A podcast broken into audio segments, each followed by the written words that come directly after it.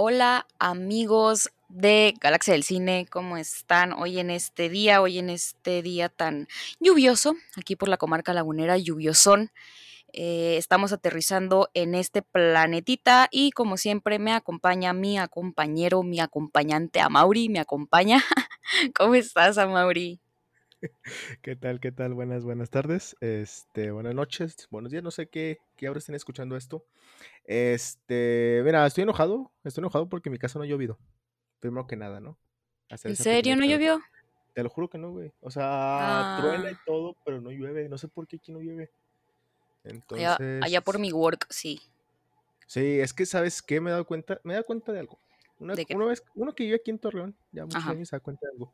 Y es que para allá, para el, pues para la UAL, para, pues, vamos a decir, galerías, todos esos lados, desde Sams, pues, vamos a decir marcas, para allá, toda esa zona, sí llueve. Ajá. Pero pasando el diagonal reforma de este lado, para donde vivimos nosotros, que es, pues, digamos, para Intermol, vamos a decir algo, pues no llueve, casi no, es muy raro que llueva, pues. Entonces, si llueve para esa zona, para esta zona no. ¿Por qué? No lo sé, pero así pasa. Si llueve, si ha llovido. O sea, si hay temporadas en que llueve y cuando llueve, llueve mucho. Sí, sí, sí, pero o sea, a veces es, más común que llueva para esa zona, pues, es lo que me refiero. Sí, y hoy llovió, hoy llovió a madres, ¿eh? Pero mira, antes de seguir divagando, porque a nosotros nos gusta Ah, sí, cierto. Hola. Tenemos a Fatimita con nosotros, Fatimita, ¿cómo andas? Hola, buenos días, tardes, noches. Estoy muy feliz aquí entreteniéndome con su plática. Aquí por mi casa sí llovió, llovió muy fuerte. Pues, ya ves, por acá, por ese lado sí llovió, sí llovió fuerte son. Ya, pues te estoy diciendo que sí. Sí, sí, sí, sí, sí. Sí, sí, sí, sí, sí. Pero bueno, el día de hoy vamos a. Mira, hoy es un episodio bastante especial. Porque para empezar, eh, bueno, aparte que tenemos a Fatimita, que ya Fatimita, mira, ya es, ya es costumbre que esté aquí. Ya, soy, ya soy de planta. Sí, ya es prácticamente de planta la muchacha. Vamos a pagarle una pica fresa al mes. Este es la primera vez, si no me equivoco, que vamos a hablar de un director como tal y no tanto de una película en específico. Entonces, eso es lo bonito, lo padre. Y bueno, el día de hoy le toca al señor Christopher Nolan, este hombre queridos por muchos, eh, no sé si odiados por varios, no sé si la gente, no, no he escuchado, no, no, nunca he escuchado a alguien que diga que, no, no, que odia a Christopher Nolan. Pero sí, a veces muy mamador, ¿no? Hay que decirlo, a veces como que se pasa con sus este, historias, pero bueno, el día de hoy es lo que vamos a estar analizando y es por eso que tenemos a Fatimita. Que sea más, ¿Quién creen que sea más mamador? ¿Christopher Nolan o Quentin Tarantino? Nolan. Nolan. Sí, siempre. Mamador en sus historias o mamador por este el uso de ciertos recursos. Pues que Nolan es más complejo, digamos de esa forma. O sea, y aparte, y aparte es más clásico al momento de, grabar. Ok, ok. Bueno, eh, clásicos yo creo que sería Tarantino. O sea, clásicos si lo decimos por los efectos especiales, a lo mejor. No, es que por ejemplo yo digo que a Nolan no le gusta grabar en digital. Le gusta más grabar en. Eh, que ya está en IMAX, el muchacho, o sea, ya también. Sí, se contradice mucho mi papá. Sí, sí, sí, se contradice mucho. Tarantino sería a lo mejor más mamador en el sentido de que, ay, el cine western y no sé, o sea, es más como clásico en ese sentido, pues. Aunque no, más clasicón. Y pues con Nolan a veces a lo mejor con todas esas cuestiones del tiempo, pues le puede dar un, aire distinto. De hecho, qué opinas, Fatima? A, Tarantino, dime, dime, Fatimita. Es que sí, o sea, los dos son, ay, perdón, los dos son mamadores, pero en diferentes contextos. Ajá por ejemplo, si Tarantino en eso de que quiere hacer más cine de antes y Nolan pues de que quiere meter mucha información en sus, en sus películas, que información que pues los cinéfilos no conocemos, si eres si no eres científico, pues obviamente no vas a, a conocer. Yo viendo el video de hace rato que les dije. si no eres científico. Ya, ahí está, ya. Te me había estrado un poquillo, ¿eh? Pero ya, ya regresaste a la Hola. Este, que ah, te iba a decir algo. Que justo hablando de esto de, Tarantino, eh, Tarantino dice que después de su décima película, un director se vuelve a repetir. O sea, ya después de la décima película, pues ya el director ya no tiene nada nuevo que contar, según este Tarantino. Y pues puede ser muy eh, parecido porque ¿cuántas películas lleva este Nolan? Ya va por, mira, 1, 2, 3, 4, 5, 6, 7, 8, 9 y justamente la película número 10 fue Tenet, que ha sido de las más eh, criticadas o las que más bajas han estado en ese, en ese sentido. Entonces, este, pues sí, es lo que quería comentar. O sea, Tarantino alguna vez dijo que después de esa décima película, eh, un director se repite y pues eso es lo que parece ser que le pasó a Christopher Nolan. Pero bueno, el día de hoy vamos a estar analizando al señor Nolan de todas. bueno, dime. Amigo, Nolan lleva 11 películas, la 11 fue Tenet. ¿Cuál fue la 10? Eh, mira, es Following, Memento, Insomnia, Batman, eh, la, primera, eh, The Prestige, Batman, El Caballero de la Noche, El Origen, El Caballero de la Noche Asciende, Interestelar, Dunkirk y Tenet. No, pero a ver, Following es una, Memento 2, Insomnio 3, y luego Batman Begins, 4, y luego Prestigio 5, Oscuro 6, Origen 7, y luego ¿cuál sigue? Ah, la otra de Batman. El de la Noche. Caballero de la Noche. Ah, tienes toda la razón. La 10 fue de un Kerke, ¿no? Entonces, eres un baboso, Tarantino. Eso no pasó. Todo fue. Güey, es que justamente me acuerdo, o sea, hace un poquito vi esa frase y dije, güey, ¿cuál fue la décima película de Tenet? Digo, ¿cuál fue la décima película de, de este Nolan? Y creí que era Tenet. Pero sí, cierto, o sea, fue una película. No sé cuál fue la que se. La que Entonces, tuvo otra cosa que contar. Pues, a ver. es que es lo que, estamos platicando. De hecho, platicamos justamente de Nolan porque en HBO Max ya está disponible Tenet, que salió la semana pasada para toda Latinoamérica, ¿no? Porque pues, tenemos este formato de que en Latinoamérica pues se tardan los estrenos y en Estados Unidos ya están todos los estrenos al día del cine, ¿no? Y bueno, Tenet después de muchísimos meses pues ya está en, en la plataforma.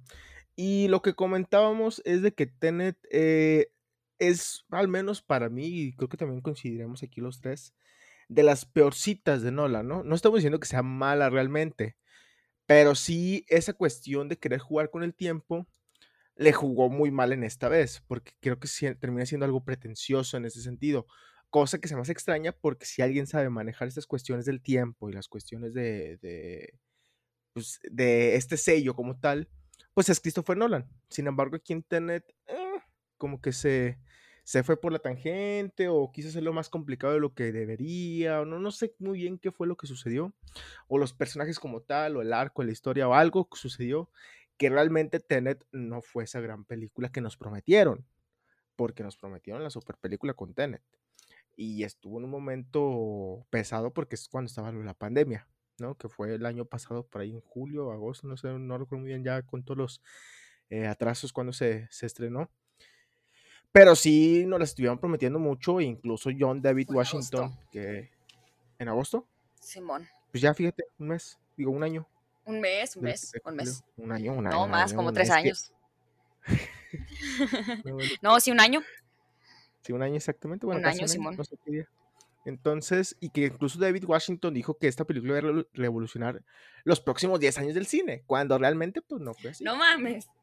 Eso dijo, te lo juro. No sé si se le soltó la boca. Sí, pues, sí, yo confirmo, yo confirmo. Ajá, yo, a lo mejor pasa que cuando pues estamos emocionados por la película y después de tantos atrasos de, de, de, poderla tener en los cines, pues yo creo que se le soltó la boca al muchacho y sí dijo que iba a ser la película que iba a revolucionar la siguiente década. O le pagaron. O le pagaron, ajá, o le pagaron, no sé. Pero sí, se terminó simplemente, pues no, es una película más, ¿no? Creo que queda ahí como tal. O sea, no es como que la gran película, ha habido mejores. Entonces, entonces ahí, estaría esa, esa cuestión de, de, Tenet. No sé si alguien quiere agregar algo más de Tenet o nos vamos pasando con algunos aspectos de, la filmografía como tal. Pues yo quería mencionar el dato, el dato gracioso, que cuando, vimos, cuando vimos Tenet, obviamente no entendí una mierda. Y yo no la he vuelto a ver, nada más la he visto una vez en mi vida. Eh, Inception sí la he visto varias veces me acuerdo que la primera vez que la vi en, el, la, vi en la, la estaban pasando en la tele. Y dije, ¿qué chingados estoy viendo?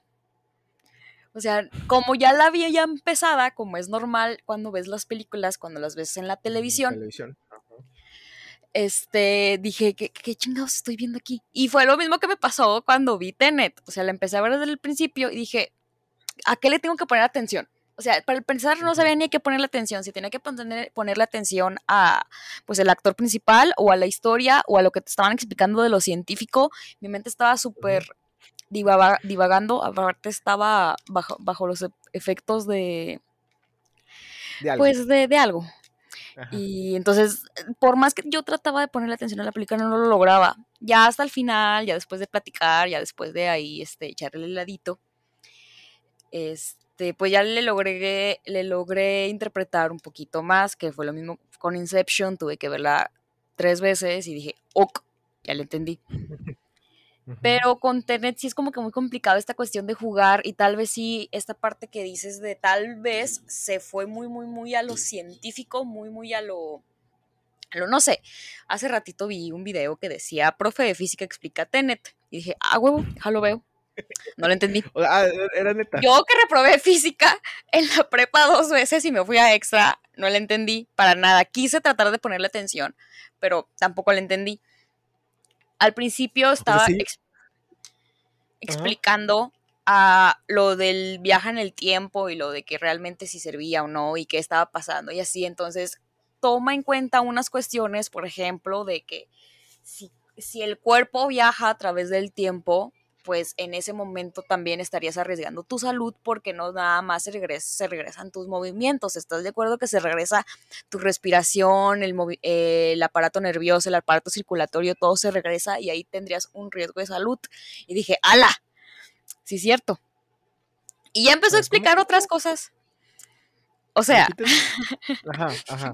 fíjate, fíjate, fíjate, fíjate. Creo que, creo que, vimos el mismo video, porque yo también lo vi Sí. A ver, a ver, yo no sé este, nada. A ver. Eh, conecta tu mente conmigo, Mauri, en este momento, por favor.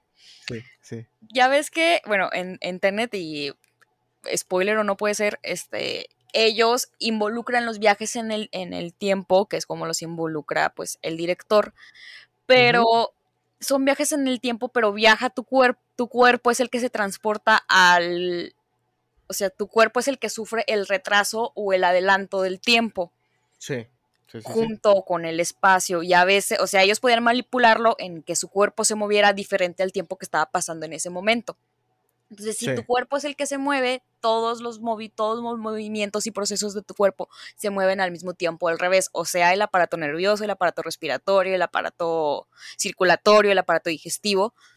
Entonces ahí dije, qué verga. Es cierto. O sea, suena loco. Y ahí también ya se empezó a meter con cuestiones ya más de física, más de algoritmos, más de, o sea, otras cuestiones de que cómo era viajar, por ejemplo, por un agujero de gusano y todo eso. Y ahí me despegué completamente.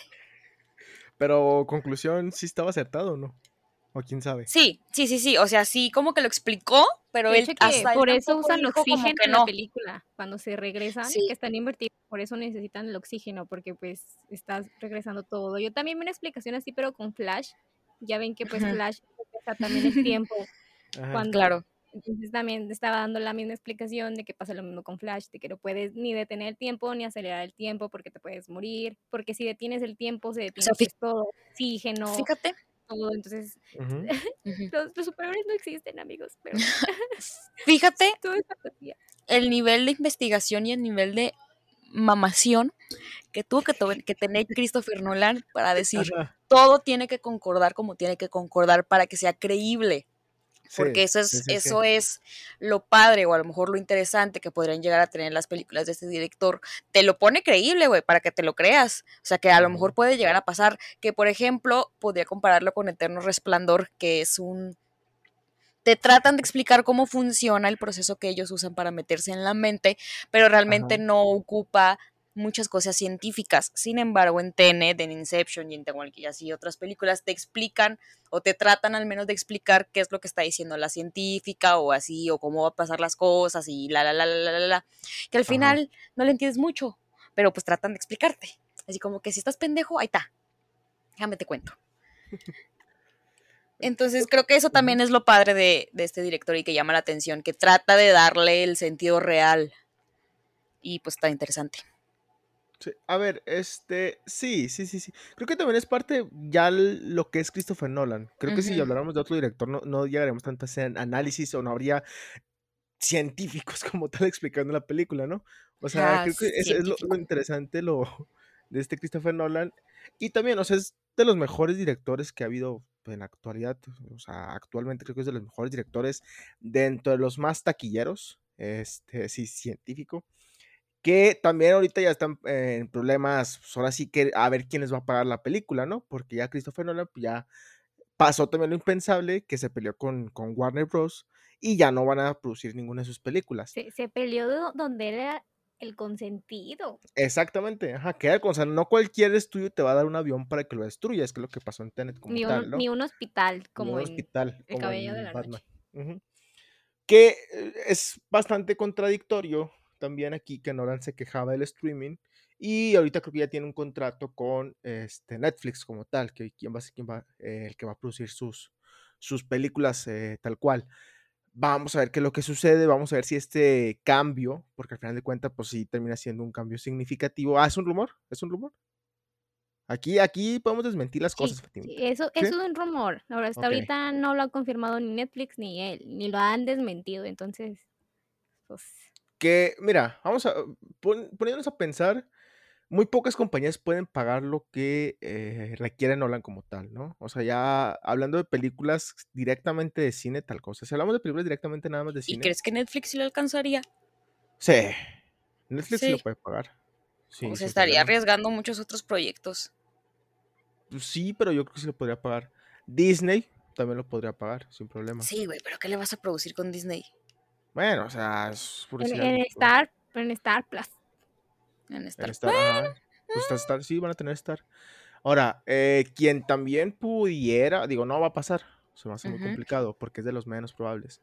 Pero Amazon Prime también ha demostrado que tiene dinero, ¿eh? O sea, Amazon Prime Oye, ahorita también, con la serie El Señor de los Anillos Bueno. está ingresando una Es- millonada. sí, Ajá. entonces, y no sé si vieron la primera imagen que compartieron de la serie y pues yo dije, ah, pues sí se nota el varo que le metieron a la serie.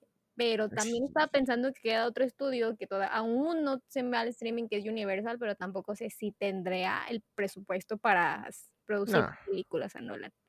No, no, no, no creo, no creo. Estoy tratando de buscar cuánto costa, cuesta la serie, pero no sé. Pero bueno, la serie del Señor de los Anillos que va a salir en Amazon Prime, neta, por cada capítulo le están metiendo una exageración, pero exageración de dinero. Entonces, pues podría también ser por ahí, pero es de los menos probables como, como tal. Entonces, pues, vamos a ver qué es lo que sucede con Christopher Nolan también. Digo, ya perdió su, su casa como tal. Entonces, digo que no creo que sea algo que le afecte mucho también, porque es Christopher Nolan. Pero sí, este, sí es alguien que, sí es algo que le puede afectar, ¿no? Y bueno, regresando un poquito con, con la, ¿cómo dice?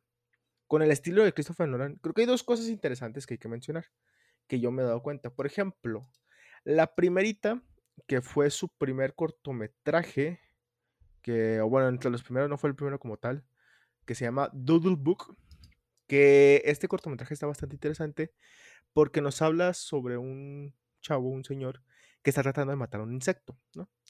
Cuando se da cuenta que este insecto termina siendo él mismo de chiquito y el cortometraje termina que lo termina aplastando otra persona que termina siendo él de grande, ¿sí me explico?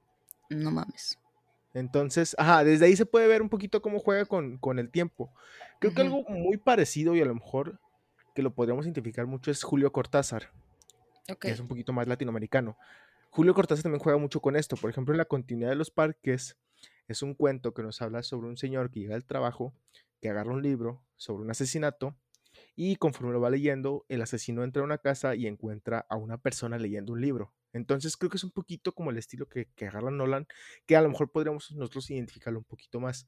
Que esta cuestión del tiempo y esta cuestión de la psicología es algo que utiliza mucho Christopher Nolan en todas sus películas, ¿no? Eh, siempre el personaje tiene una gran carga psicológica. Igual y siempre está dividido entre dos personajes. Ejemplo muy claro, Batman, que siempre es como que el Batman y el Joker, ¿no? Entonces, en ese sentido que, él utilizó. Y también muchas de sus películas está cargada con la muerte, con la muerte constantemente.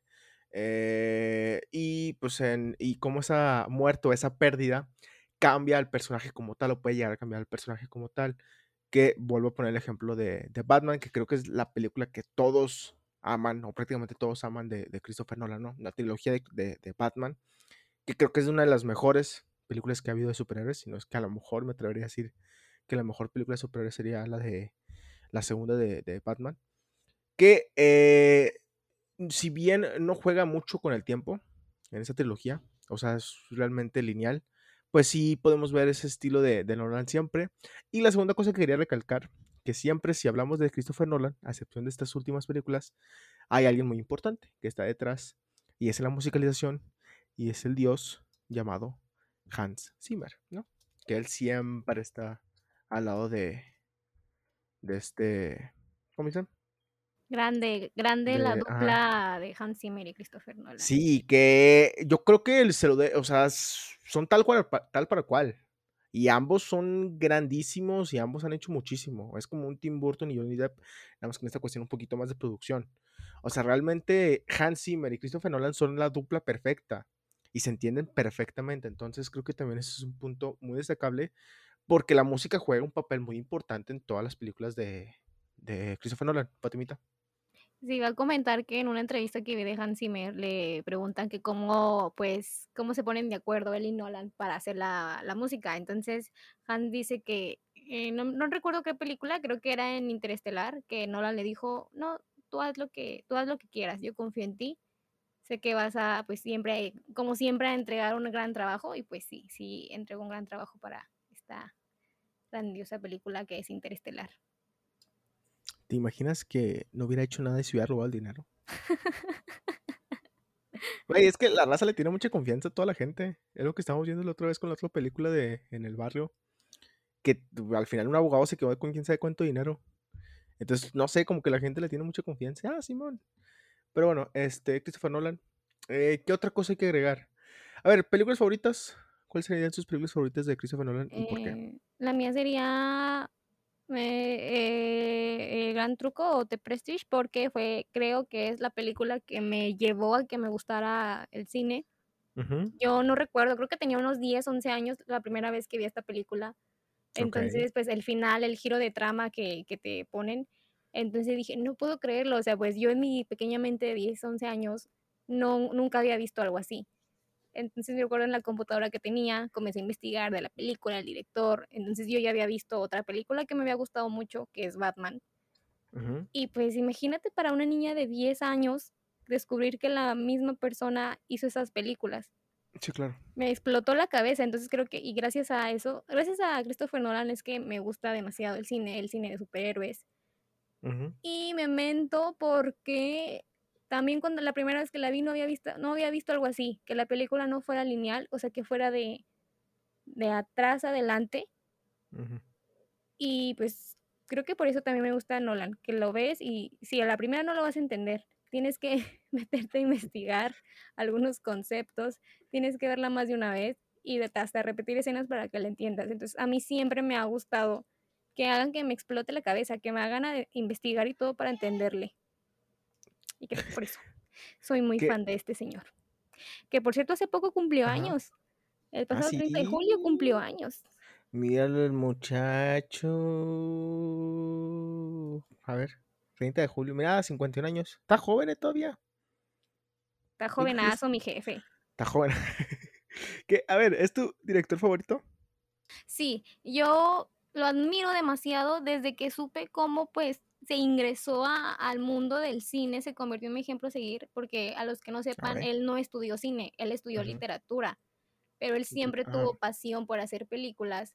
Entonces, de su propio dinero, sacó 6 mil dólares para su primer película, que fue Following. Entonces, con el dinero que recaudó al vender estos boletos, pues ya hizo sus ya hizo Memento, ya pues el estudio, digamos que los grandes estudios que vieron Following y dijeron, ay, mira, este, este muchacho tiene futuro, pues y le vamos a dar más dinero.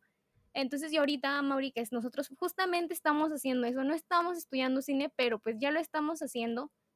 Entonces, en una parte sí me identifico con él porque digo, bueno, nunca dejamos de lado nuestra pasión por el cine y aunque no hayamos estudiado eso, lo vamos a hacer porque lo porque queremos, porque sentimos pasión por eso. Entonces, este señor Christopher Nolan eh, se convirtió en ejemplo a seguir y por eso es mi director favorito. Te amamos, Christopher Nolan. Grande Christopher Nolan. Pues sí, sí, cierto. Grande, grande. Chévere, tú estás en otro lado, güey.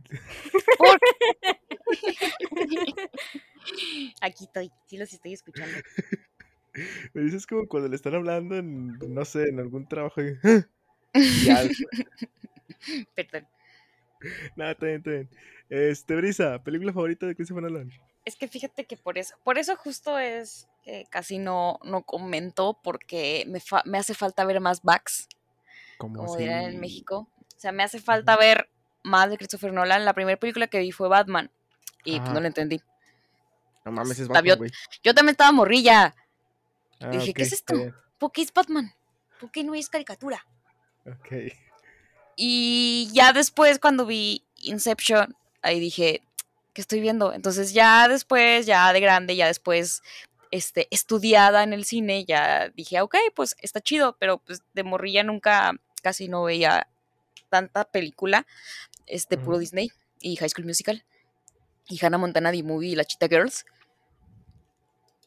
Pero pues yo reconozco que es un gran director, este, a mí me quedan todavía muchos años de vida y, a él también le quedan muchos años de vida para seguir haciendo películas y todavía tengo tiempo de verlas, así que algún día las veré todas. Hay que hacer un, un ¿cómo se dice? Un maratón de películas de Christopher Nolan, para ahora sí verlas todas y que mi mente explote. Imagínate, güey. O sea, yo que no las, que, que casi no he visto, que casi no he visto las, las 11, este, puedo decir que me puede explotar la mente, me puede dar un paro cerebral. Para empezar, las películas de Christopher Nolan suelen ser bastante largas. O sea, más aparte que son bastante. Me ha aventado uno de Harry Potter. Tienen mucha información. Sí, güey, pero Harry Potter es lineal y no es como que el super mega conflicto también. O sea, no te mandan un Harry del pasado y se van a encontrar mutuamente para matar a un Voldemort de hace 50 años. déjame te explico que sí, sí pasa porque usan el giratiempo. ¿Ah, Sí, cuando son el giratiempo, parro. Sí, se regresan y se encuentran con el otro Harry. Estás, hablando del prisionero de Azkaban.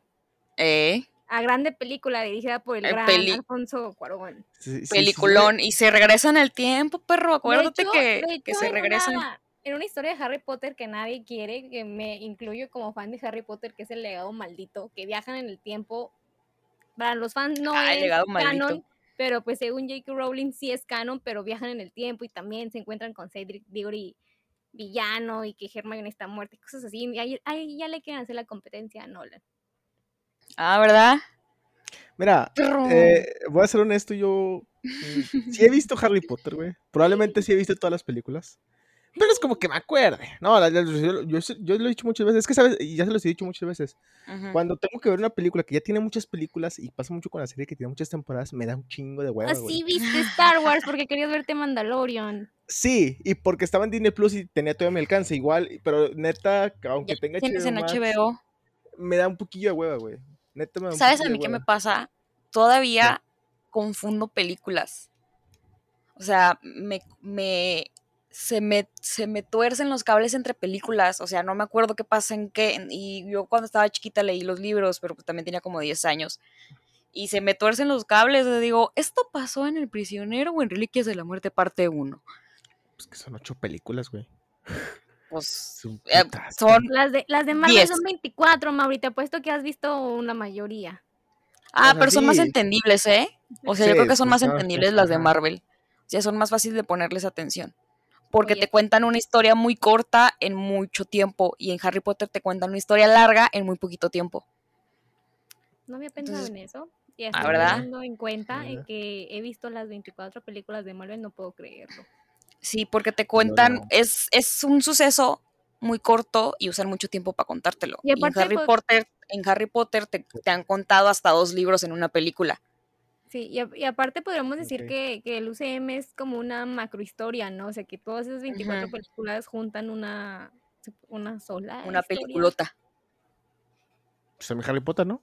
Técnicamente.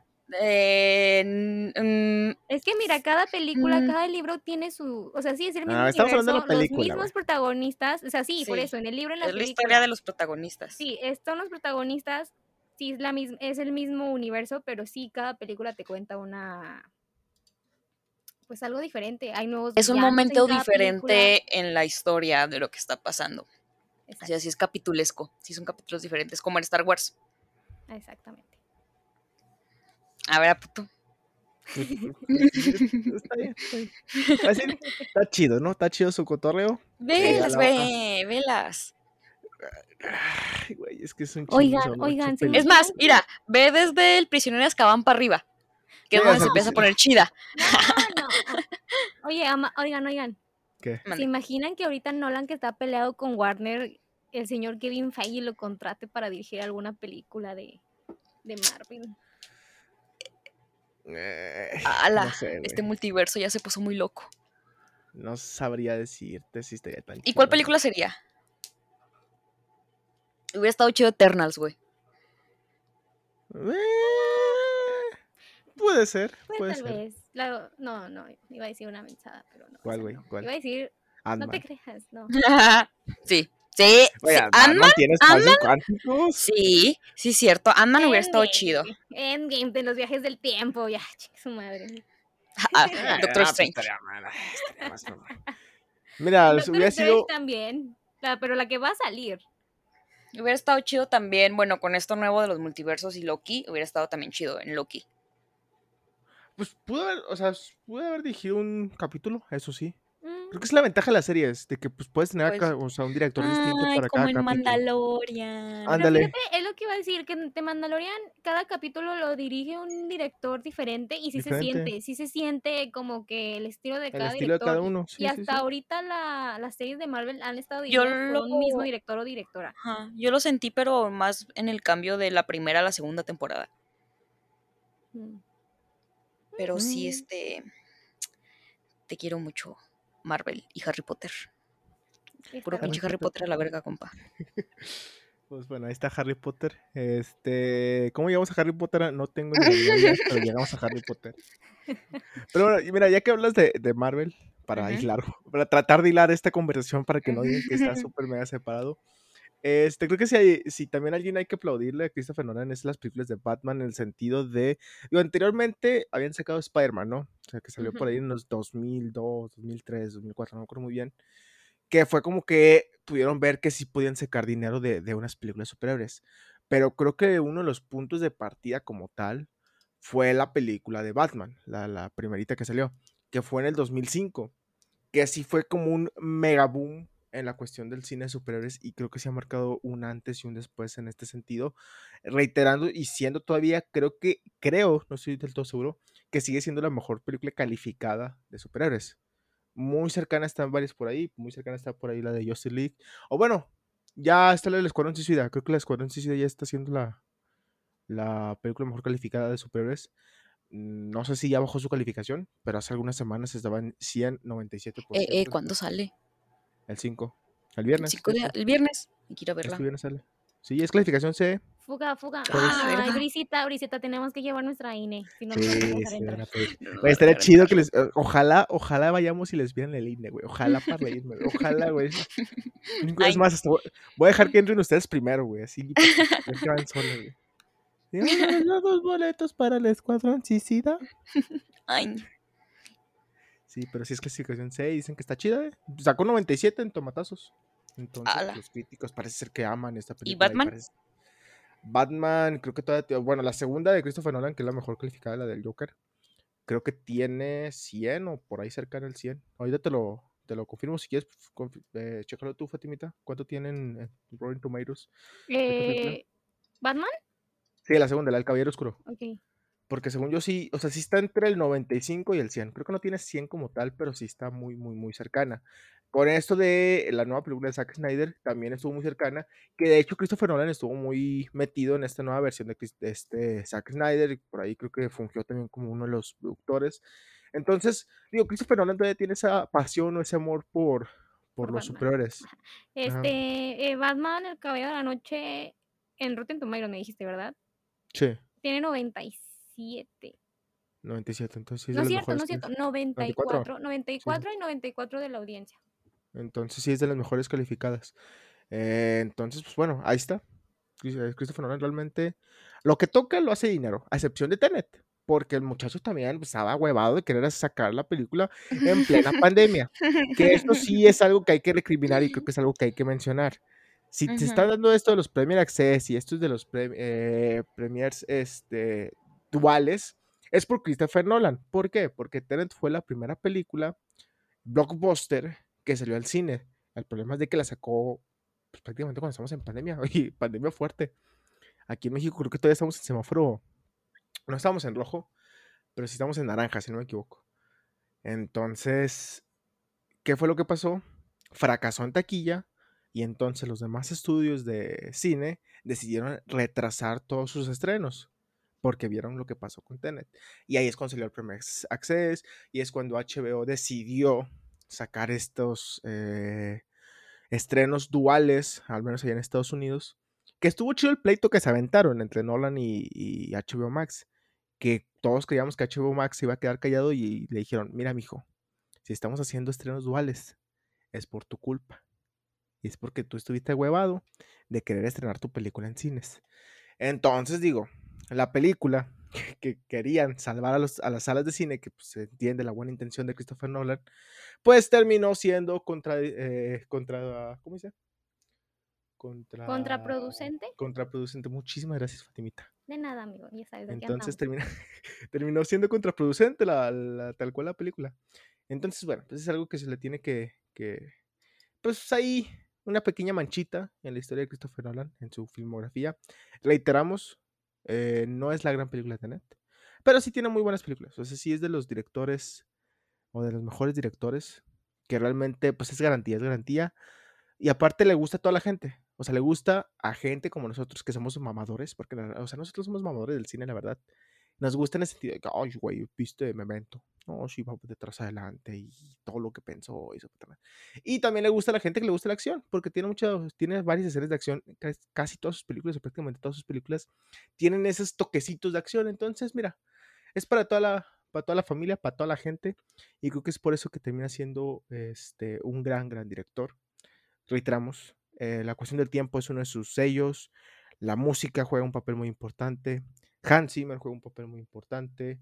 La psicología en los personajes juega un papel muy importante. Y de hecho, creo que también es de las películas que más les gusta analizar a los psicólogos por el perfil psicológico de tal personaje. Si buscas en YouTube eh, la psicología de Batman, Va a haber muchísimas, muchísimos videos. Y también gracias a Christopher Nolan eh, salieron esos videos de te explicamos el final de tal película. Porque nadie entendía el final de, de sus películas. Entonces ibas a ver un video en YouTube. ya, entendí la película. Sí, nos pasa, o sea, todos hemos, hecho, todos hemos hecho eso. Entonces, ¿qué significa el final de la película? Tenía, y vamos a ver qué significó el final. O sea, él fue de los fundadores, o sea, él fue de los que dijo, mira, güey, aquí están los youtubers para que te expliquen. Entonces, bueno, queremos mucho a Christopher Nolan. No sé si alguien más quiere agregar algo antes de pasar a noticias, porque tenemos noticias sabrosonas en este. No, yo dije todo lo que quería decir del señor, de por qué lo admiro, porque es mi director favorito. Y por supuesto, mi sueño de eh, tal vez trabajar con él o conocerlo, por lo menos llegar y decirle la mano y decirle, señor, por usted me gusta. a ver, en inglés, en inglés. A ver, imaginemos que yo soy Nolan, güey, y vamos a entrar una conversación en inglés. A ver, háblame, güey, háblame. Shut up. Hey, no, la verdad sí voy a estar así, amigo, perdón. Probablemente me desmaye, no sé. Como la chava esta que, vea este Hitler. Hitler sí, definitivamente esa, eso seré, seré, yo cuando conozco Imagínate que te bese. No, tampoco. Imagina. Oye, ¿está casado? ¿A todo sí, Está casado con su señora esposa Emma Thomas, que ella ha sido la productora de todas sus películas. Mira, a ver, Emma Thomas. Ah, sí, cierto. Mi mamá, es mi mamá, son mis papás. Entonces, si no lo ves, güey, estaría raro. Tienen cuatro hijos. No, no lo besar, es mi papá, Mauri. A ver los hijos, a ver los hijos, vamos a ver, vamos a ver hijos de Christopher. A ver, ¿qué vamos a En realidad tienen cinco hijos, pero por no querer que la prensa me acose, no, no, eh, públicamente yo no soy su hija. Ah, mira, aquí una foto familiar. Tiene, pues, tres niños y Mm, veo una mujer. No sé, no sé cuántos, cuántos hijos tiene. O sea, tiene, cinco, pero. Tiene cuatro. Ah, chinga, porque. Ah, mira, aquí hay otros. Ah, pues están chavalillos, ¿no? Todavía. Sí, por eso. Chavalones. No, pues sí. No, pues. pues bueno, ahí está. Señor Christopher Nolan, casado, cuatro hijos, once películas, chingos de dinero recaudado, excepto Tenet, porque Tenet, porque pandemia. Y sin trabajo. Vamos a ver qué pasa. Y sin trabajo. sin trabajo. Vamos a ver qué es lo que pasa. Digo, al final de cuentas tiene un chingo de dinero el señor. Puede hacer lo que quiera con su vida y ya no, o sea, podría haberse ya retirado y no pasa nada. Aunque tiene 50 años, pues está Oye, de hecho, de hecho no he mencionado que él hizo su propia productora, que es la que pues produce todas sus películas, no sé cómo se pronuncia, solo es Sign Copy, pues aparece en todas sus películas. No sé, Sign Copy, él la creó y creo que la primera que produjo ya así bien, bien, bien fue la del Hombre de Acero. ¿La animada? No, no, la de donde sale Henry. Ah, la de Superman. Yo creo que la, ah, yo creo que la es gigante. Donde sale Henry Cavill, Mauri. Henry Cavill. ese es un chisme que tenemos ahorita en noticias, eh, mira, todo, está hilado, güey, todo está hilado. Entonces, pues bueno, ahí está Christopher Nolan. ¿Dónde va a terminar? ¿Quién sabe? Probablemente en streaming. La verdad es de que eh, es uno de los directores que más peleado está con el streaming. Creo que ahorita es tiempo de abrirse más a las diferentes formas de exhibir cine, al final de cuentas. Entonces, probablemente yo diría que se va a ir en Netflix. Ajá como Steven Spielberg, que cuando nominaron las películas de Netflix a los Globos de Oro, que le dio un infarto al señor y pues ya se, se alió con... Sí, que ahora su, que no directamente él, que sí su casa productora, podríamos decir. No va, a, o sea, él no va a dirigir una película de Netflix, pero pues al final de cuentas ya salió con Netflix, o sea, se termina siendo su casa productora la en que está fin, la hipotenusa. Sí, entonces, pues mira, eh, vamos a ver qué es lo que pasa con Nolan, vamos a ver qué es lo que sucede y cómo se adapta a esta nueva realidad que también es uno de los que se va a tener que adaptar. Porque te digo, 50 años todavía está bastante joven, entonces pues vamos a ver qué es lo que puede ofrecer. Ya no tiene nada que demostrar, eso es cierto. O sea, ya no tiene nada, nadie que demostrarle, es un gran director. Lo queremos mucho en este, en este podcast. Más Fatimita, sobre todo porque es su director favorito. Pero sí, o sea, él ya no tiene nada que demostrar, pero vamos a ver si sigue haciendo películas, que va a seguir haciendo películas. Pues vamos a ver qué rumbo toma y quién va a ser la empresa que va a tomar la dirección de sus próximas películas. Pero bueno, vámonos a noticias, porque tenemos noticias sabrosonas, noticias interesantes, ¿no? La primera que ya prácticamente todos saben, pero tenemos que contarlo, porque pues en este eh, eh, podcast contamos las, las, noticias semanales, y es Scarlett Johansson que demandó a Disney por la película de Black Widow porque en su contrato, como diría el Homero. porque en su contrato. hay, hay, varios, güey. En su contrato eh, no estipulaba nada de, un estreno en streaming como tal. Entonces, ¿qué es lo que sucede? Eh, ahí le pagaron 20 millones de dólares, ¿no? Pero como ella es productora, eh, parte de, una ganancia iba a salir de la taquilla, ¿no? Una parte de lo que iba a recaudar en taquilla, pues iba a ser para ella. En un mundo sin pandemia, en un mundo pues tranquilón, vamos a ponerlo así. Si traducimos eso, sería un chingo de dinero, sería muchísimo dinero, porque realmente pues, recaudan muchísimo dinero las películas de Marvel en, taquilla. Pero bueno, la cuestión es de que en su contrato no venía nada de, streaming como tal, estrenos en streaming, y como ya lo hace Disney Plus eh, eh, continuamente, decidió estrenar en Premier Access, Access, que es decir, el mismo día que está en cines, está en la plataforma por un costo adicional, ¿no? Disney se dice por ahí, porque creo que no hay cifras oficiales, que ganó alrededor de 60 millones de dólares en Premier Access nada más. Entonces, por ahí también viene la cuestión de la demanda y pues así está la, cuestión. Scarlett ya dijo que pues ya está la, demanda, bueno, la abogada Scarlett dijo que ya está la demanda. Eh, Disney ya, ya contestó esta demanda, al menos de manera este, prematura, diciendo que es una, ¿qué era? Una demanda sin corazón que le sorprende. Tan insensible. Insensible, insensible, exactamente. Es muy insensible el querer demandar en cuestiones de pandemia. Esa fue la, respuesta de Disney. Y quien ya también contestó, que no esperábamos que contestara la verdad, es Kevin Feige, el presidente de Marvel, que está de acuerdo con Scarlett Johansson. Entonces, pues así está la cuestión. Así, está la, ruptura. Scarlett en sí digo, ya no tiene ningún contrato con Disney, o sea, ya sus, sus, el, todo el contrato que tenía por películas, pues ya esta era la última. Sin embargo, se está metiendo con Disney, hay que tomar eso en cuenta. Ni la voz para What If va a dar. ¿Qué? Ni la voz para What If va a dar. Ah, Exactamente, tienes toda la razón. ni Chris Evans, ni Tom Holland. Ni Robert Downey Jr. Ni nadie. Ah, puto, va a estar raro eso, ¿eh? Va a estar raro. Va a estar chido. mira, yo le tengo mucha fe a la serie de Warif. yo también estoy muy emocionada. Fíjate que, bueno, ya hablamos de esa serie. Yo le tenía mucha fe a Loki, no decepcionó. Y ahorita sí, Warif, vi los trailers y es como no puedo creer lo que, que, vayan a hacer algo así. Esperemos que no nos engañen los trailers como con Iron Man. Yo estuve viendo pósters y está chido. Están chidos, aparte que no es canon del, del MCU, bueno, al menos no, no, al día de hoy. sí, ya di, ah, no, al día, no, todo es canon. Al día de hoy no, al día de hoy no es canon como tal. Todo es canon, todo es canon. Espérate, eh, no sé qué era este señor, si productor, guionista, era, es algo de la serie, él salió a decir Era un loquito del centro. que si eras, que un loquito del centro, mija. No, ya me como de Hollywood Reporter y, y Parity dijeron que, que sí, que ese señor dijo que, que sí es canon. Pues sí es canon, pues. Lo de pues WhatsApp también es canon. El final de Loki ya todo es canon, hasta las fanfics. En... lo que ya no, hasta este podcast es canon dentro de Lo que ya no es canon es Black Widow, güey. Ya nunca existió en Marvel. Fue una ilusión. ya no sé cómo lo van a. O sea, hasta tenían la próxima de Hawkeye, tenía una trama centrada en, Black Widow que iban a van a cambiar, oye, en Chile no sé ahorita van a, van a cambiar el guion y todo. Se van a guiar este por la hermana, ¿no? Van a cerrar todo. pero porque habían matado a pues, Scarlett pues, pues se supone que Yelena iba a ser la nueva Black Widow, pero pues ahorita más con más ganas va a ser la nueva. O sea, habrá, que ver qué onda. Entonces. Yelena. Que a ver, o sea, creo que ya viendo en un punto, un punto objetivo, Scarlett tiene toda la razón. O sea, termina siendo la productora, gana 60 millones de dólares, sí, la pandemia, lo que quieras, pero al final de cuentas tú también estás sacando dinero con el premio acceso. O sea, también estás cobrando una cierta cantidad, que no recuerdo cuánto está ahorita el premio acceso aquí en México, pues, o sea, dale parte de esas ganancias y no cambie los contratos. O sea, si no estaba ese contrato, porque dijo el abogado, habrá que ver, esta es la versión del abogado, vamos a ver si es la real, que ellos habían tratado de hablar con Disney semanas antes del estreno para ver qué onda con el streaming. O sea, también hubo acercamiento por parte de, de Black Widow y de bueno, Scarlett y no hubo ninguna respuesta. Esto es lo que dijo el abogado. Entonces, si esto es cierto, pues, o sea, ¿sabes? Lo que quiero decir. Entonces, pues vamos a ver qué onda. Y se le está cayendo gacho porque también quien ya demandó fue esta, ¿cómo se llama?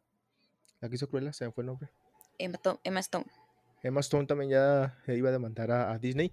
Quien no va a demandar es La Roca. Ya dijo que ellos no iban a demandar por acceso. Entonces, pues así está la, la cuestión ahorita las demandas contra Disney. Y lo que decía, eh, lo que comentaba con Brice y con Fatimita cuando sucedió esta noticia, es de que esto puede ser un antes y un después en el cine de streaming. Porque estoy casi seguro que con Dune va a pasar algo muy, muy similar, porque estaban muy, o sea, para empezar, la productora de Dune, que creo que es Legend, este... Sí, sí. Sí, ¿verdad? Legend. Estaban muy enojados con cuando iban a hacer el, el, estreno nada más en, en streaming.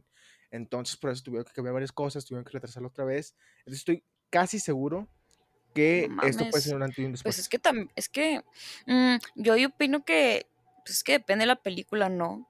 O sea, Dune sí se presta un poquito más como para estrenar en, cine. Sí. Este, por el hecho de ser mm, no película taquillera. ¿Sabes? O sea, pues si le pierdes es lo mismo que hubieras perdido a lo mejor si hubiera sido taquilla normal. Ok. Este, por ejemplo, también ahí iba a preguntar este House of Gucci, que sale ya también muy pronto, que esa, pues no, no han anunciado nada sobre estreno en digital. Sin embargo, sí ha salido en todos lados de que solo en cines. Y la neta, yo sí quería ir a verla al cine. Obviamente sale Adam Driver. Sale Adam Driver y Lady Gaga y, Al Pacino y Jeremy Irons y Jared Leto. Muy buen elenco tiene ese. ¿Quién era el productor de House of Gucci? Creo que era Netflix. no, no, eh, es que justamente lo que iba a, iba a decir lo que ha dicho Brisa en House of Gucci. Eh, si ven los pósters, el tráiler, todo sale solo en cines, o sea, no te pone una plataforma. Pero sí se presta, güey. Ajá, y hasta el director Riley Scott había dicho antes de que se saliera, antes de terminar de grabar la película, que él no iba a estrenar la película en streaming, que prefería que la película se estrenara en dos, tres años, se estrenara en streaming. Que, mira, creo que es una cuestión más de contratos, o sea, realmente, digo, no creo que haya habido ningún problema que se esté en streaming, porque la verdad ahorita, la, como están las cuestiones de la pandemia, digo, ahorita está un poquito más calmado que ahorita estamos en la tercera ola aquí en México, este, digo, son tiempos distintos, al menos en estos dos, tres años que vienen, ¿no? O sea, 2020, 2021 y 2022 van a estar bastante complicados para el cine. Eh, incluso varios expertos han dicho que hasta cuando se va a normalizar otra vez el cine, va a ser como hasta 2024.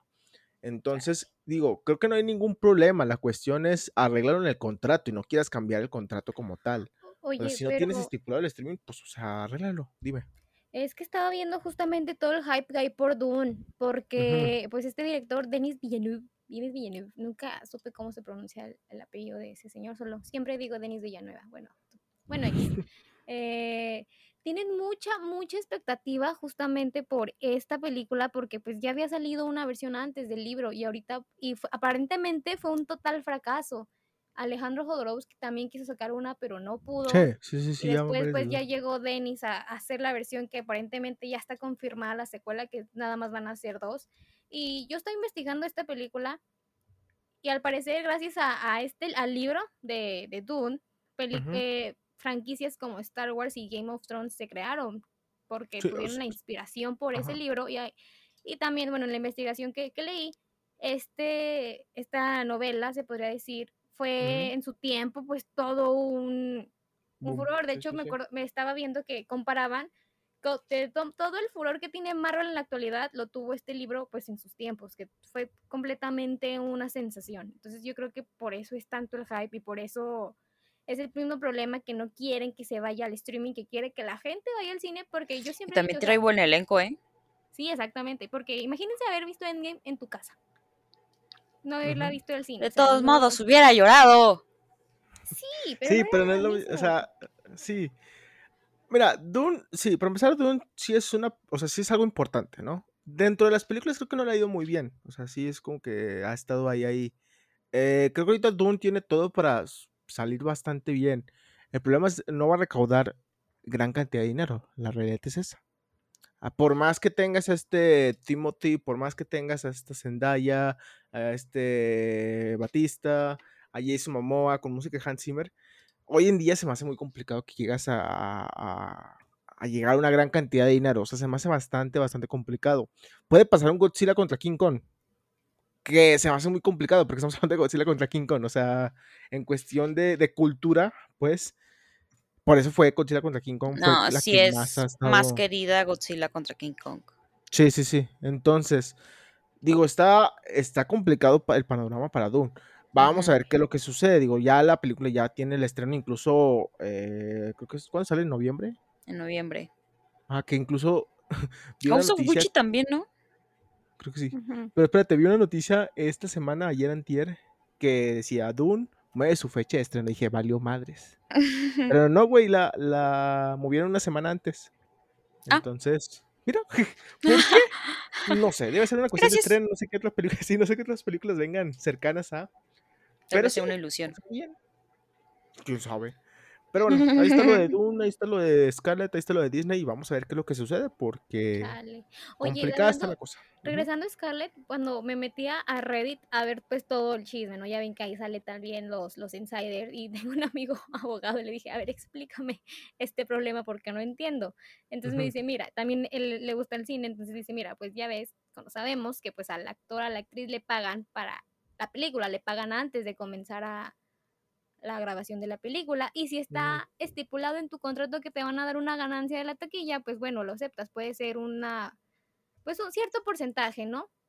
Pero el caso de Scarlett, ella es que ella iba a recibir el porcentaje de la taquilla como actriz, aparte de lo que ya le habían pagado, más también su sueldo de productora ejecutiva. Entonces ella es lo que estaba peleando. Entonces me dice, amigo, si ella no hubiera sido productora ejecutiva, el problema se hubiera acabado, se hubiera resuelto muy rápido.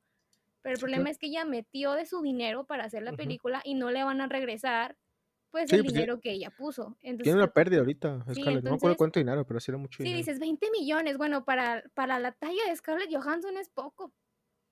Que también entramos en una cuestión de igualdad de género. Que no es mismo. o sea, no le pagarían eso a Robert Downey Jr. Ni, ajá, exactamente. No le pagarían, no, 20 millones. El Robert dice, ah, ¿qué es esto? Sí, es un insulto, sí, sí, sí.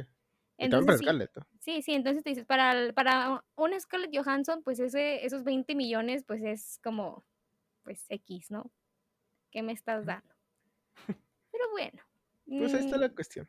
Sí, ay, a ver, a, ver quién gana, a ver si desaparecen a pues Black Widow del UCM para siempre o a ver. ¿Tiene, tienes tiene todo para ganar Scarlett. Yo digo que sí va a ganar Black Widow. Bueno, Scarlett. Sí, sí. es la cuestión del contrato. Por, el comunicado de Disney que la hicieron ver como todo un insensible ante la pandemia, y yo pienso, no, no, sé de derecho, pero creo que eso sí es malo también para ellos, porque ahí pueden decir, oye, me está haciendo ver como una maldita en, este caso, y pues no, solamente quiero mi dinero. el juicio va para largo. O sea, yo sé que el juicio va a estar bastante largo. Claro. Creo que. yo creo que se pueden meter. Por el contrato. Ajá. Se pueden meter en más problemas si ella no gana. No, y es que lo que decía es Scarlett. Sí, sí, te estoy escuchando. Este. Lo que. Sí, sí, sí, es que. No sé, sí, sí, sí. Que, mira, se me perdió la idea por andar diciendo hola. ¿Qué iba a decir? Ah, ya me acordé. El problema de, de, Scarlett es de que se está metiendo con Disney también. O sea, es bastante valiente. Si lo ponemos a ese punto es bastante valiente, porque Disney no solamente pues, controla Marvel y cuestiones de ese estilo, Fox. O sea, sabemos que entre empresas, entre compañías, Hollywood, en cualquier lado, pues es bastante complicado cuando te metes con alguien importante, ¿no? En la cuestión laboral, porque después te pueden cerrar bastante puertas o habrá que ver qué es lo que sucede. Entonces, pues apoyo para Scarlett Johansson y pues ojalá le vaya bien en esta demanda y pues todo cool, todo chido. Cambiando un poquito de noticias, tenemos a Henry Cavill, ¿no? Henry Cavill, que salió un, chismecito, teníamos un chismecito. En esta semana eh, salieron varios eh, de fotos filtradas del set de, de Flash, ¿no? De esta película de Flash. Entonces, uno de esos rumores, sabrá Dios cómo salió, ningún, nadie lo confirmó, pero simplemente se, se, esparció por internet, es de que Henry Cavill iba a regresar para la película de Flash, ¿no? Que iba a ayudar a Flash y que iba a estar junto a Batman y que una mega pelea, bla, bla, bla, y todas esas cuestiones. No estuvo confirmado por ni, nadie, realmente, simplemente surgió el rumor como cualquier cosa. Sin embargo, ya esto ya fue por los insiders o por eh, fuentes cercanas ya fue totalmente rechazado e incluso se reiteró que Henry Cavill ya no tiene contrato con Warner para eh, interpretar a Superman y no hay ninguna intención por parte de Warner de renovar ese contrato. Entonces digo, ese pequeño rumor que salió por ahí de que este Superman iba a salir en, en Flash está totalmente este, descartado. El único rumor más o menos posible, y ni siquiera es confirmado ni nada, es con La Roca, ¿no? Que La Roca dijo que quería pelear con Henry Cavill y dicen por ahí que puede llegar a salir muy poco tiempo, pero pues hasta ahorita es simplemente rumores, ¿no? Aparte ya se acaban las grabaciones de, ¿cómo se llama? La película de, La Roca en, en, DC, de este Black Adam, entonces pues bueno, ya es cuestión de despedir. Sí, ya es cuestión de despedir a Henry Cavill como Superman. Lo queremos mucho, amamos a Henry Cavill. Pero pues ya, ya se acabó. no, lo valoran ahí, que se vaya donde sí lo valoren y lo quieran mucho. No, ya Henry Cavill trabajo no le falta ahorita. Tiene una gente súper con, con, con, lo de The Witcher, con la serie que va a ser de, de espía, perdón, la película que va a ser de espías, no, también. Sí, exactamente. Fíjate, una parte de mí, la parte mía que no quiere pelear, es que dice que tal vez se va a despedir porque no tiene tiempo para volver a ser Superman. Pero mi parte peleonera es que me dices que Warner no lo quiere, haz, haz pedo, pelea. pues es que no, no sabemos, no, no se sabe. O sea, realmente creo que es una parte de ambas. Warner ya quiere buscar otro rumbo, ya quiere olvidar del, universo que tiene. No sé qué quiere hacer Warner ahorita con DC. Este, y Henry Cavill también está súper ocupado con, todos los proyectos que tienen en puerta. Entonces, pues ahí está esa cuestión. Pero bueno, no va a estar para Flash. Eso ya está ahora sí que confirmado. Lo que sí está confirmado, confirmadísimo, es nada más y nada menos que Eiza González, la diosa Eiza González, va a protagonizar y producir, eh, producir una biopic de nada más y nada menos que María Félix. Grande María Félix y, Eiza González, grandes, las, grandes La amamos a Eiza González, la mexicana que más ha estado triunfando, ¿eh? Yo diría que es la mexicana que más ha estado triunfando en Hollywood. La primera mexicana en ser imagen pública de Givenchy. Yeah. Entonces, pues mira. Muy guapa, muy guapa la mujer, muy guapa. Talentosa también. muy, muy, muy talentosa. Entonces, pues ahí está. Va a ser una biopic de este, María Félix. No hay ninguna fecha todavía de, estreno, ni mucho menos. Simplemente pues, se dio el anuncio. Entonces, pues ahí está, ¿no? Está Isa González que va a estar chido y me mamó en la película de Baby Driver, ¿no? Su participación. Claro, hermosísima. Entonces, pues ahí está. También en la película de este, Netflix que vimos, ¿te acuerdas? ¿Cuál? La de las que robaban a los viejitos. Ah, chinga. Ese es el IMSS, mija, y ese es real. No, Mauri. Hay una película en Netflix. Mira, que es original de Netflix. que creo que no hablamos en el, creo que no hablamos de ella en el podcast, pero creo que sí hablamos de hablar de ella en el podcast. A ver, deja buscar. Estoy abriendo Netflix. Yo también lo estoy abriendo en este momento. Descuida, yo te cuido. Se llama la película. Eh, ya, ya, ya. Cuando estamos hablando de los. Pues estuvo nominada, ¿no? Creo. Simón. ahí. Estuvo nominada. O Globo de Oro, no creo que estuvo nominada. Simón. Sí, ya, ya, ya. Tienes toda la razón. Pues bueno, ahí está Scarlett. Digo, Scarlett Johansson. Scarlett Johansson. Eh, imagínate que interprete a María Félix. No, no, no, no. Pues bueno, ahí están las, noticias. Este, noticias, pues salió el tráiler de, de Cinderella, este de Amazon Prime con esta Camila Cabello. Eh, pues bueno, ahí está el, el tráiler para la gente que lo quiera ver. Quien también salió el tráiler fue de Venom, la segunda película de Venom, también ya está el tráiler disponible.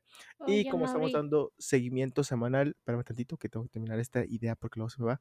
Como estamos dando nuestra nuestro seguimiento semanal, eh, semana no sé cuál, sigue sin haber tráiler de Spider-Man. Ahora sí, dime Fatimita. Era lo que iba a decir. Ya hay tráiler de Venom, pero me sigo sintiendo vacía. Sí, sí, sí. Pues es que no hay. Que el trailer de Venom se ve bueno, ¿eh? Se ve bueno. imagínense, imagínense que no saquen trailer de Spider-Man. Imposible. Que así se vayan. O sea, no, yo sé que es imposible. Yo sé que es imposible, pero solo imagínense, ni póster ni nada. Porque de hecho el marketing, que no le están haciendo marketing a la película, todo el marketing lo estamos haciendo nosotros, de querer trailer, de querer, un póster. es que, es que, nunca grabaron Spider-Man. En una línea del multiverso que no saquen el trailer ni póster. Lo voy a volver a decir y lo voy a volver a decir hasta que salga Spider-Man. Te voy a ser sincero, Lisa, nunca grabamos Spider-Man. Que es que está cabrón. Es que, mira, ya no sé qué esperar Spider-Man. Ya también esta semana ya, que sea lo que sea, lo que sea lo que tenga que ser, ¿no? Ya, la verdad, ya que, se, que saquen lo que quieran sacar. Los insiders también, porque pues ya ves cómo son los insiders. Este, confirmaron que quien sí va a estar es este Andrew Garfield y está Kristen Dunst. O sea, según ellos ya confirmaron. Ya está confirmado, nada más falta que lo confirmen realmente, güey. ¿Sabes lo que te digo? Exactamente como el Spider-Verse. Ajá, o sea, confirmado está, pero falta que lo confirmen. Entonces, bueno, según los insiders, Andrew Garfield sí va a estar, Kristen Dunst sí va, sí va a estar. Quien único, quien sí está confirmado, y porque lo dijo el, actor como tal, fue este, el doctor Octopus, que se me fue el nombre de, de ¿cómo se llama este güey? fue el nombre del Doctor Octopus. Ahorita lo busco. Alfred Molina. Ándale, perdón, Alfred Molina. ¿Quién fue el que confirmó que iba a ser la película como tal y que iba a ser el Doctor Octopus? Que no sé si estaba dentro no de los planes de, de revelarlo, pero él ya lo reveló. Entonces, el único confirmado, realmente, y que va a salir Spider-Man, ¿no? Entonces, sí que va a salir Doctor Strange. Y, y también está confirmado, en, ¿cómo se llama? Electro Jamie Foxx y Charlie Cox, Daredevil, pero no sabemos si va a ser, pues... El verdadero Daredevil o el inicio. Entonces, pues ahí está. Spider-Man, seguimos esperando su, su tráiler.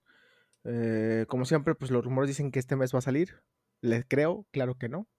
Pero bueno, eh, en cuanto salga, pues ya ahí estaremos diciéndole en nuestras redes sociales que, que ahí está el, claro, claro, claro, claro. A ver si los traen, ¿eh? Porque, digo, ah, bueno, más bien, a ver qué es que pasa. Porque a ver qué estrena. A ver qué estrena, a ver qué estrena. Porque la gente está loca. La gente está loca y si no hay Spider-Verse, la gente se va a enojar mucho. Por culpa de todos y entre ellos va a ser la propia gente porque es el Spider-Verse. Yo sigo diciendo. yo sigo diciendo que yo no voy a creer en Spider-Verse hasta que lo vea como tal. Porque ya, ya, ya quedé muchas veces y no quiero quedar con esto yo ya que saquen lo que saquen, ya, la neta, ya no tengo expectativas de la película porque después quedo, quedo como con Es lo que te digo, ya que saquen lo que quieran sacar, ya, total, vamos a ir a verlo. Pues sí. Sí, pues voy a gastar mi dinero para ir a ver la película, pues ya qué ya todo les vale madre que la gente sabía que Peter Parker es Tom Holland. Ya, mira, eso ya pasó en segundo plano, güey. Ya eh, que supone que fue la escena final de, la Spider-Man de, con este misterio. Ya, mira, les vale madre. Ya esa, esa, esa, esa línea ya les vale madre. Entonces, pues mira, ya, ya fuga, ya vámonos. Gracias por escucharnos. Muchas gracias. Muchas gracias por, invitarme. Gracias por estar aquí, Fátima. Te queremos mucho también los quiero, aunque me la rayen, también los quiero. y siguiente semana vamos a ver de qué hablamos, ¿eh? porque se vienen varias películas, varias películas en cines. Está, pues está la de viejos, que sale este, ¿cómo se llama este? Gael García. Eh, sale la película esta de Escuadrón Suicida. Sale la película esta de huevos, de Huevo Cartoon. La de este, Blackpink. Sale Blackpink, que ya mañana Brisa de Salazar. Bueno, ya cuando están escuchando este podcast ya pasó la, fecha. Las reinotas. Las, Blackpink. Y hay una película mexicana que también está ahorita en Cataluña que se ve que está bastante buena. La del camarero. Se llama... No, no mames. Ey, no, te rías. Sin, sellos particulares. Ah, ok. Ah, sí. Sí, de hecho, todo, este, spoiler de último momento, este, de eh, todo esas, esa película de Sin Señas Particulares está siendo parte de un movimiento en cine donde están empezando a sacar gratis, y los quieren ver, están en la página de Ambulante, que es como un giro de cine donde están sacando películas y cortometrajes y documentales este, sobre las desapariciones forzadas en México. Entonces, todos estos giros de documentales y películas tratan sobre la, sobre la trata de personas, sobre las desapariciones y son diferentes tipos de casos y la verdad están muy recomendables, están gratis, los pueden ver desde ambulante y si quieren saber más información pues también está en Twitter, las, le, le, he estado viendo mucho que han estado rodando este tipo de, de, cortometrajes, o sea que tratan de lo mismo, entonces suena, suena bien interesante. Así que dense la oportunidad, va a estar chido. Ahí está. Y me acabo de enterar de algo, güey. ¿De qué? El, cine azul, Dune, la traducción. Bueno, aquí en México supongo que va a ser la traducción oficial de, México, pero no se llama Dune, se llama Duna. Ay, no, no. ¿Duna? Duna. Sí, güey, ¿Cómo quieres que le llame entonces? Pues no sé, güey, pero lo que ahorita que está dando por abajo en estrenos aquí desde la app que, tienen. Dice se Duna, güey. Que, que, sí es Duna la traducción oficial, pero. Es que, mira, aquí en México le habíamos dicho Dune, ¿sabes? Dune. Sí, Dune. Entonces, pues ahí está. Duna, Dunas de Bilbao. Imagínate que lo hayan grabado en las dunas de Bilbao, güey. Sí lo pensé. Uy, mm, pónganse, pónganse vergas. Pero bueno, ya estaremos ahí platicando en redes sociales de qué vamos a hablar el siguiente podcast. La verdad no tenemos ni la menor idea al día de hoy. No, yes. Este, porque pues igual este podcast es para la otra semana. Estamos haciendo ahí bastantes cosas ahí, raras. Ya estarán viendo qué onda con, con este rollo.